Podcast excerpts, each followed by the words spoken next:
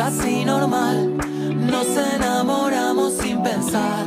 Ah, una tarde bajo el sol. 15 horas 8 minutos y vamos a conversar con nuestra entrevistada de hoy. Estamos ya en línea con Mónica Conesa desde Cosquín para hablar sobre todo lo que viene ocurriendo en torno a la audiencia pública por la autovía de Punilla y una eh, carta que han enviado algunos vecinos, ella nos va a contar eh, el detalle de este tema, al presidente de la Nación. Mónica, buenas tardes. Hola, buenas tardes. A todos los que nos escuchan. Este sí, eh, em, hay una carta que, hemos elaborado entre todas las asambleas y vecinos de que están interesados en este tema de Punilla, que inclusive este, hay una, eh, una versión digital que está circulando para que aquellos que quieran este, sumarse por WhatsApp, está este, circulando en este momento, que aquellos que quieran sumarse puedan hacer, porque pretendemos mandar una carta este, de papel este, eh, impresa con las, con las firmas de quienes, este, de quienes eh, decidan acompañar. Claro. exactamente. ¿Qué le están pidiendo concretamente al presidente? Que retire el aval. Este, primero voy a, voy a explicar algo porque si no, no se va a entender. Eh, el CAS, que es el, eh, la Conferencia de Financiamiento Andino para Obras Públicas, eh, que es una sección del Banco Interamericano de Desarrollo, del Banco de Desarrollo este, que otorga créditos para ese tipo de obra, tiene eh, eh, que ser avalado por este, la Presidencia de la Nación para que ese crédito se otorgue a las distintas provincias y para las distintas obras, ¿no?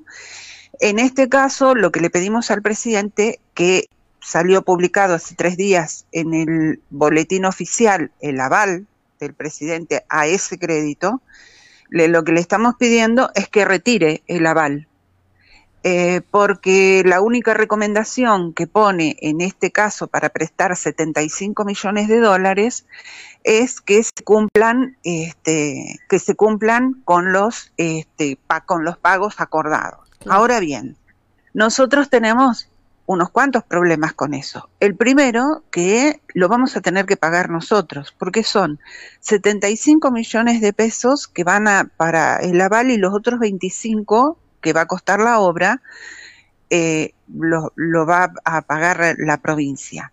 Pero los municipios se hacen cargo de pagar los que son este, todas las, eh, todos los accesos, por ejemplo, los van a tener que pagar los municipios. Ahora bien, nosotros estamos viendo que los municipios en todo Punilla están quebrados. No es nada más que en Cosquín que no hay plata para esto, para aquello, para lo otro. En todos los municipios de Punilla están quebrados los municipios. Y va a haber que hacerse cargo de ese otro gasto, de ese otro crédito. Por otro lado, aparte de que nosotros tenemos que pagar ese crédito de 75 millones de dólares, la provincia en febrero entró en default y tuvo que renegociar la deuda de la provincia con un, con un 6% de intereses en dólares, que es, es una suma impensable. Y en esas condiciones vamos a asumir nosotros, los habitantes de Punilla, un crédito. Eso por un lado. Por otro lado, también los habitantes de Punilla sabemos, y en Cosquín lo hemos sufrido terriblemente durante todo este verano y sin tener el flujo turístico que tenemos siempre, que no hay agua. Entonces, nosotros lo que decimos es, no tenemos agua. Eh, el agua corriente que tenemos es agua corriente, no es ni potable ni segura. Eh, no tenemos cloacas, tenemos basurales a cielo abierto. Eso en la parte ambiental y social. Por otro lado, tenemos, dicho por el, eh, hay un total de 16 o 17 camas de terapia intensiva en el Hospital Funes, único hospital que atiende los 170 mil habitantes que somos los de Punilla, al censo de 2011 estoy hablando. Entonces, vamos a pagar 75 millones de dólares para eh, y no tenemos camas de terapia intensiva. Hay una promesa de que van a hacer un, hospital modular, pero no está el hospital modular, no existe. Mónica, por un lado está la cuestión eh, macroeconómica, toda esta cuestión de, cálculos y de costo y de hasta cuándo se va a pagar esta autovía con el crédito. Por otro lado, la cuestión de uso del dinero que podría afectarse a tantos otros temas como los que usted nombraba. Me parece que lo que eh, hay también como novedad es que hasta acá no había un posicionamiento nacional y aquí lo ha habido. Si bien todavía no terminó la audiencia pública, ya se está avalando que la obra se va a hacer. Una este, se está avalando. Este, bueno, esto también nos pone en, en eh, blanco sobre negro cuál es la posición del gobierno nacional respecto a las políticas de ambiente. Eh, y, entonces, y entonces nos sumamos a, los habitantes de, Andalgalá, a los de Chubut, a los de Esquel, que ayer tomaron sus municipalidades, este, y la de este, Trebelín, y cortaron las rutas y todo lo demás. O sea, nos sumamos a, a al problema ambiental de todo el país. O sea, nos, nos, este, nos vamos viendo que eh, nos van eh, cercando ambientalmente y nos van violentando de una manera ambientalmente que lógicamente van a surgir problemas como los que surgen en otros lados. Eh, o sea, ver cómo los para, para tomar puntualmente qué son las audiencias públicas. Las audiencias públicas. Para, para reordenar, nosotros hemos hablado de esto cuando comenzaba la audiencia, que al final no se pudo y empezó en lugar de un viernes, un día lunes, hicimos notas. Después hemos venido contando cómo están transitándose. Em, las audiencias públicas se supone que tienen que este, sacarse de ahí una conclusión. Mientras tanto, la obra ya ha sido avalada en el orden nacional. Entonces, me preguntaba ¿Qué les pasa a quienes están participando hace 20 días de la audiencia sosteniendo esto cuando tienen una noticia como esa?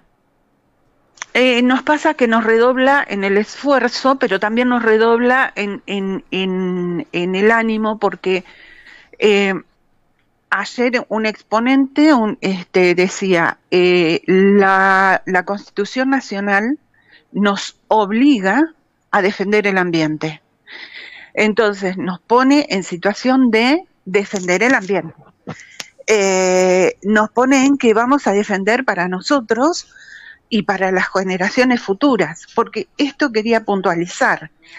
Em, a medida que van sucediendo las, las audiencias, eh, quienes son técnicos están cuestionando tremendamente porque se van a tocar 16 este, este, mm, surgentes de agua que son los que aportan al río Grande, al río San Francisco y al río Yuspe.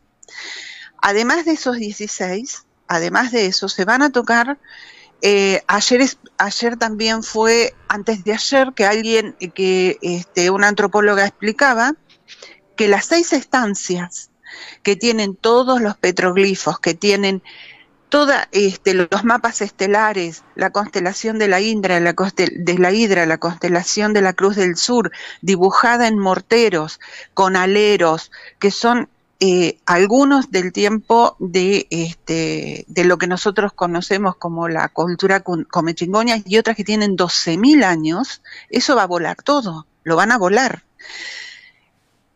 ante esto, el, estudio de impacto ambiental que presenta Caminos de las Sierras dicen que lo van a mover a un museo. Es imposible, es imposible. Eh, eh, en esa misma ponencia explicaban, la gente viaja a Egipto, viaja a Perú a ver esto que quieren volar por una autovía. Son demasiadas cosas las que se van a romper para que transite una autovía.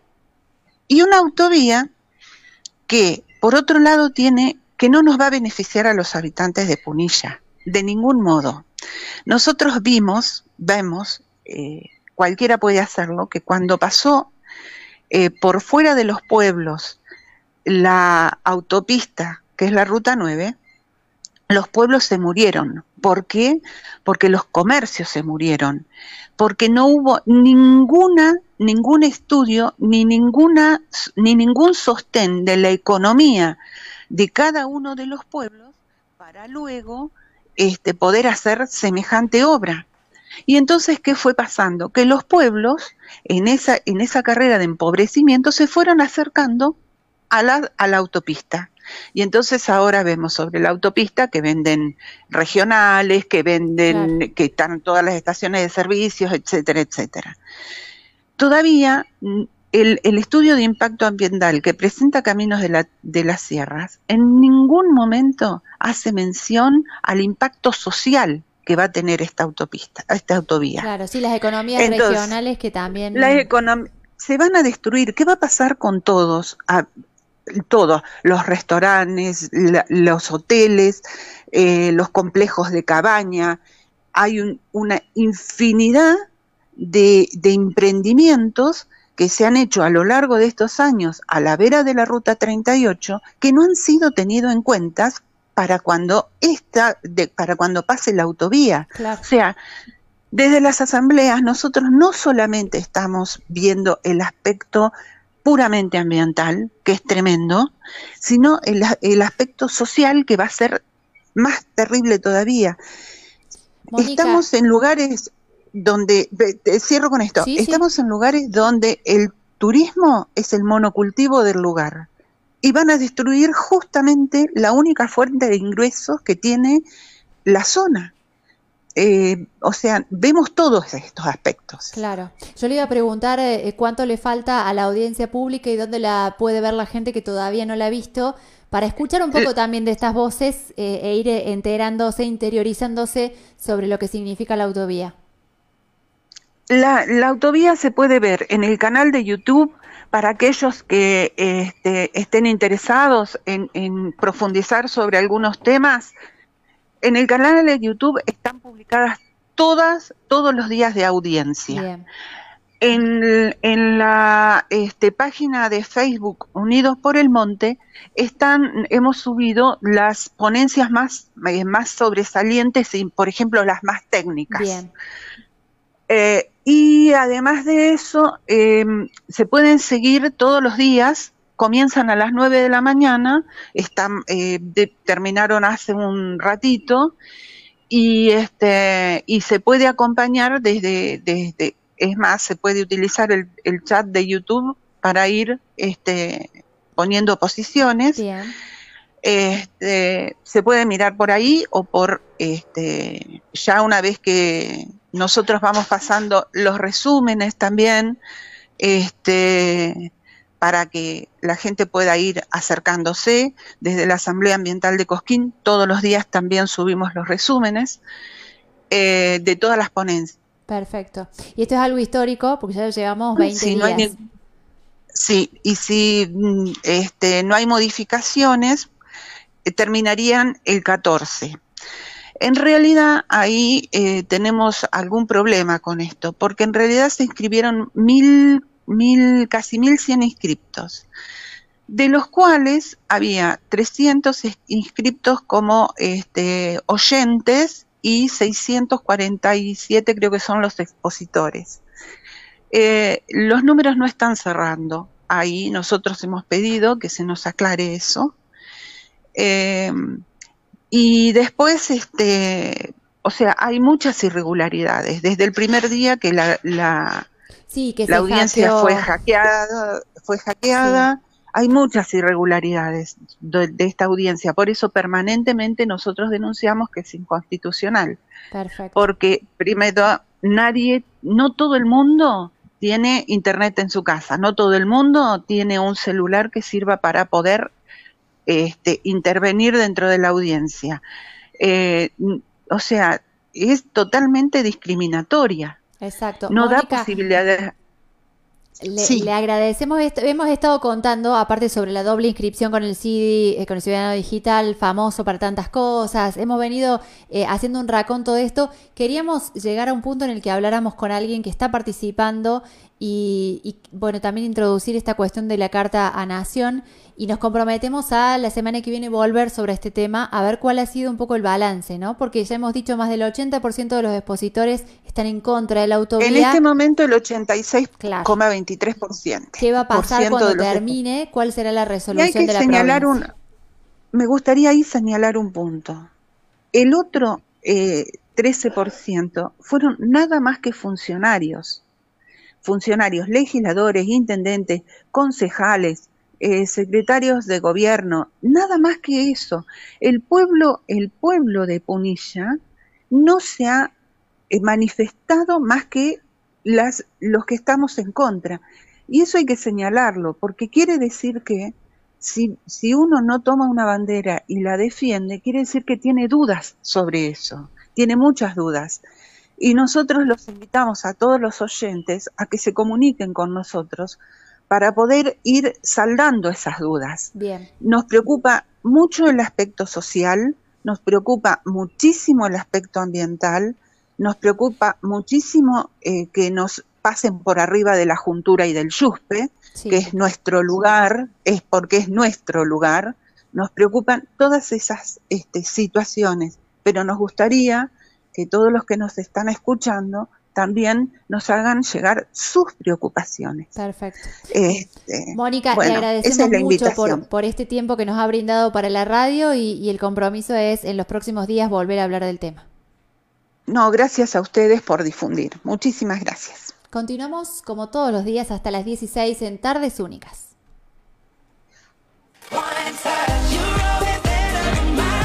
Con mates, café y grandes